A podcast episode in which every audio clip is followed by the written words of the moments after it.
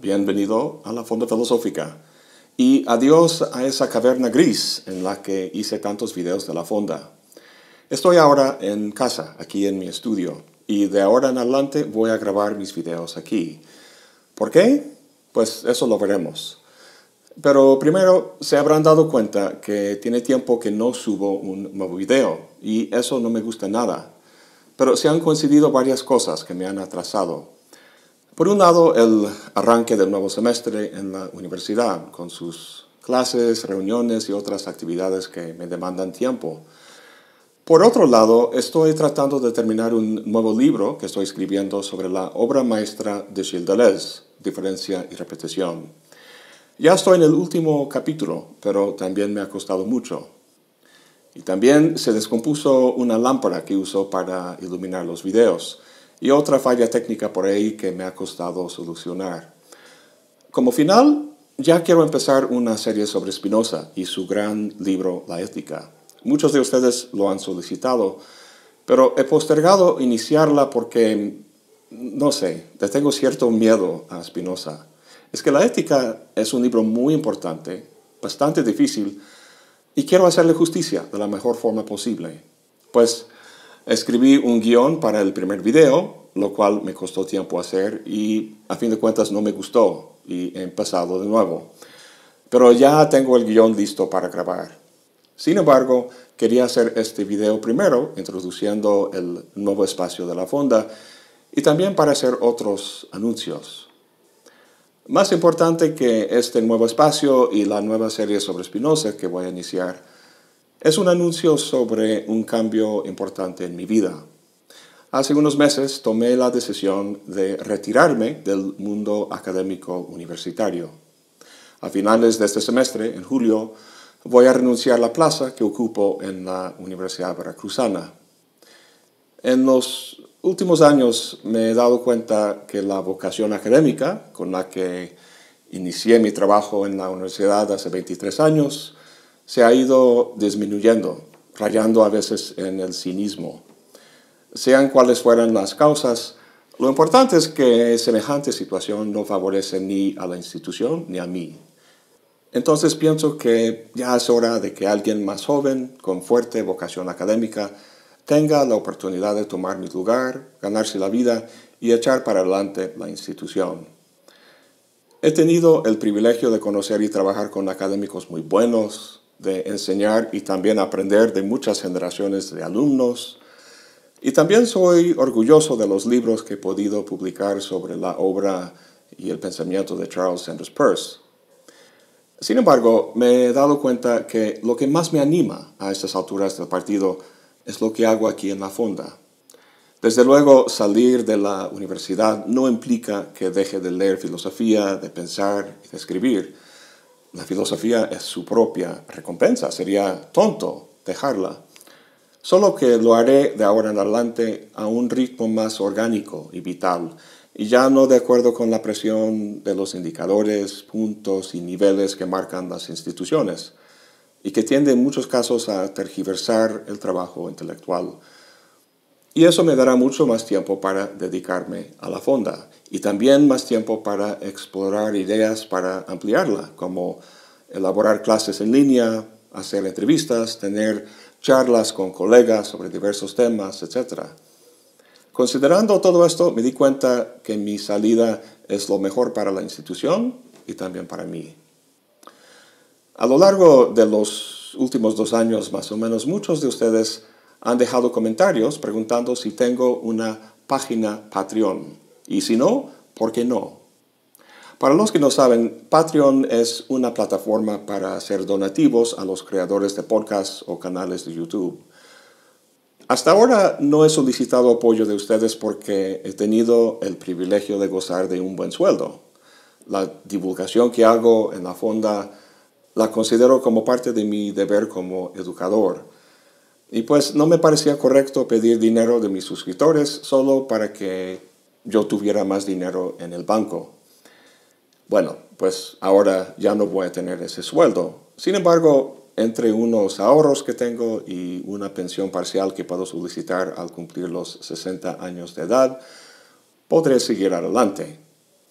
Quisiera usar donativos a la fonda más bien para la fonda misma, para mejorarla, quizá para comprar equipo nuevo, para pagar el hosting y otros servicios que uso para hacer los videos, contratar a alguien que me ayude con la grabación y edición de los episodios. Vaya, pues gastos siempre hay. Me motiva mucho que muchos de ustedes han mostrado su generosidad al preguntar por la página de Patreon.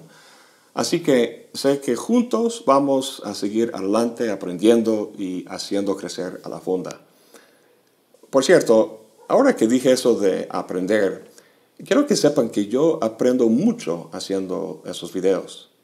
Todos los videos que he hecho en los últimos 10 años de la existencia de la fonda, pues conozco bien esos temas. No me ha costado tanto elaborarlos, pero estoy llegando al límite de mi competencia.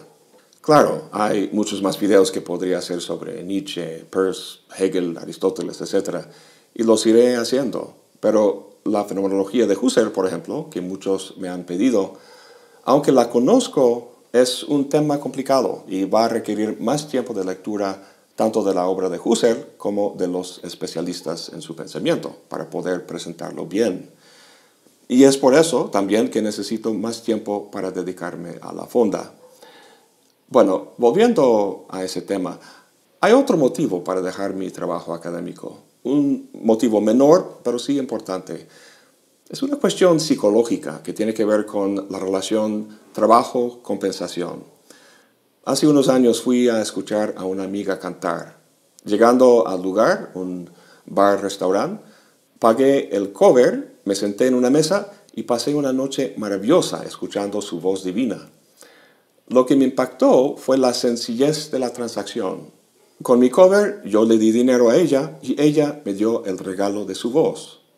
Además de recibir el aplauso y el amor del público, recibe una compensación económica.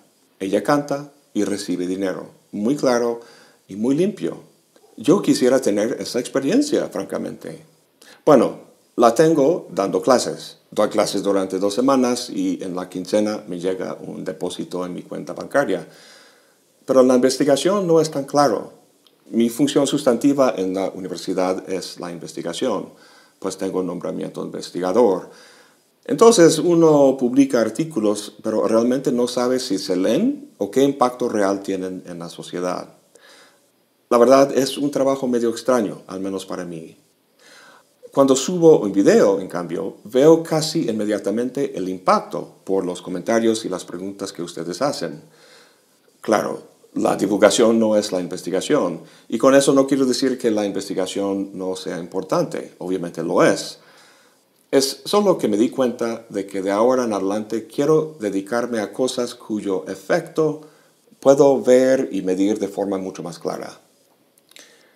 Es interesante, cuando empecé la fonda hace 10 años, no tenía ni la más remota idea de que tendría el alcance que tiene ahora. Eso se debe a ustedes y ha sido una sorpresa muy grata y les agradezco mucho. La verdad, empecé a hacer esos videos para mis alumnos de la facultad y de hecho concebí el proyecto en términos de un modelo pedagógico en boga en el momento, lo que en inglés se llama el flipped classroom, el aula invertido. La idea era que usando recursos digitales los alumnos hicieran fuera del aula lo que normalmente hacen dentro y viceversa.